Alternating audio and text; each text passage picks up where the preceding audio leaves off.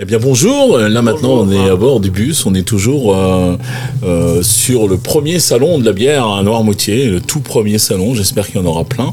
Et puis euh, probablement que si on en a plusieurs, eh bien on aura un habitué avec nous, puisque la petite Ramonière, euh, c'est un peu copain avec euh, la Hainaut quand même. Hein Ben oui, exactement. Donc nous, on- la petite Ramenière, c'est une ferme brasserie à Notre-Dame-de-Mont.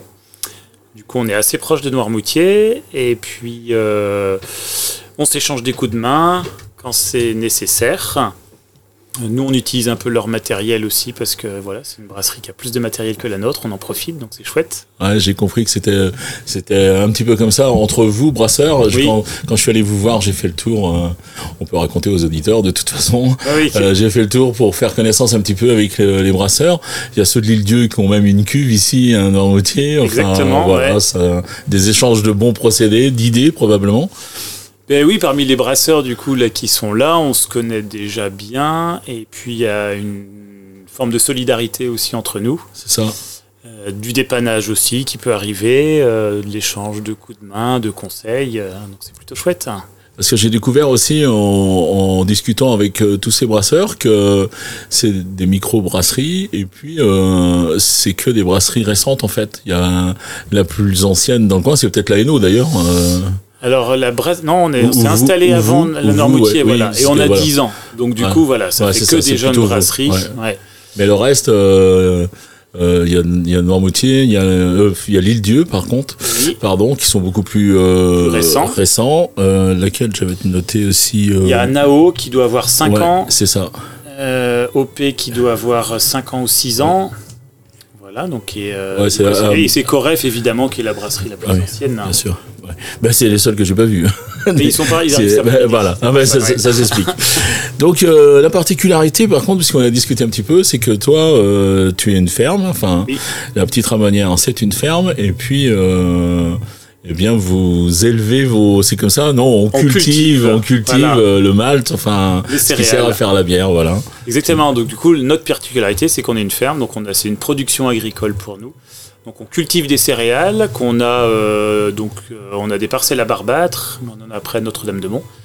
Et puis ensuite, les céréales sont stockées à la ferme, maltées à la ferme, et ensuite brassées aussi à la ferme. Voilà. Donc on gère cette phase-là. Il n'y a que le houblon qu'on ne C'est cultive du, pas sur la ferme. du début à la fin, autonomie, voilà, ouais. autonomie parfaite. C'était un peu le projet quand on s'est installé, c'était de relocaliser une production, puis de gérer un peu la chaîne. C'est ça qui nous faisait plaisir. euh. Voilà, donc tu m'expliquais aussi que tu n'avais pas le label bio, mais, mais un équivalent.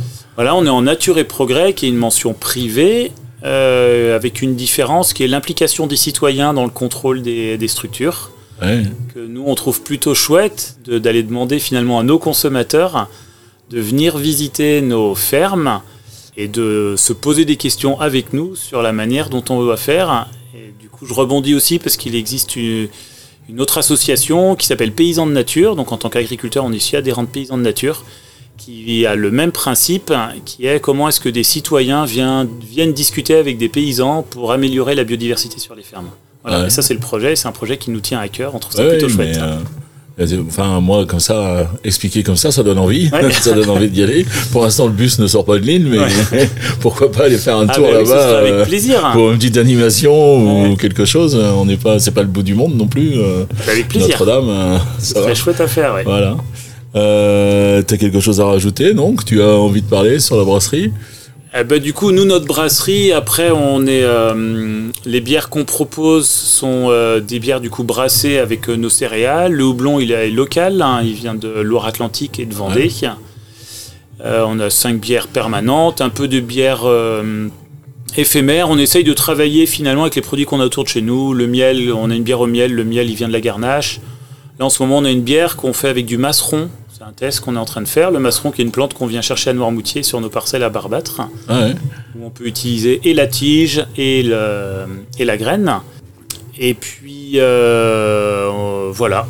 Voilà. D'autres d'autres choses à rajouter sur nos bières. ouais. Voilà. Euh, oui, il y a une gamme, donc tu disais, de six bières, plus après euh, des, des, Des bières éphémères. des bières éphémères, des ouais. one-shot, comme euh, disent les, Ouais. les anglophones. Oui, c'est vrai qu'en bra- en brassage, on aime bien faire ça parce que la production peut y avoir aussi une certaine lassitude à faire toujours la même chose. Ouais.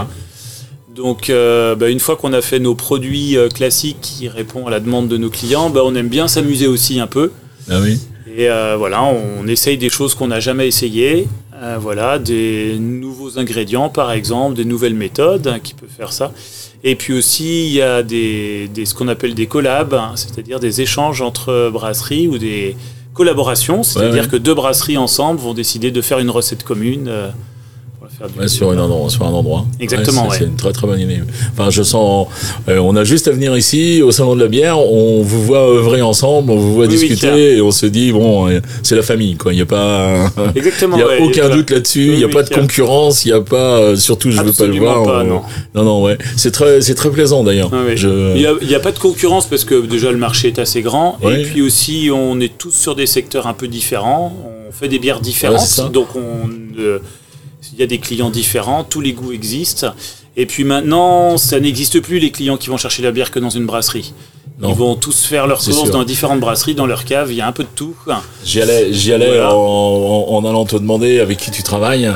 euh, si c'est des bars, si c'est des grandes surfaces, si c'est euh, des, des, petits euh, commerçants, Ouais. et pour savoir, pour, pour voir. Mais c'est probablement des endroits où il y a plusieurs brasseries euh, Déjà, qui oui, sont oui. là. ouais. ouais. Alors nous, on est une petite brasserie, on fait un peu moins de 40 000 litres par an, 400 hectolitres.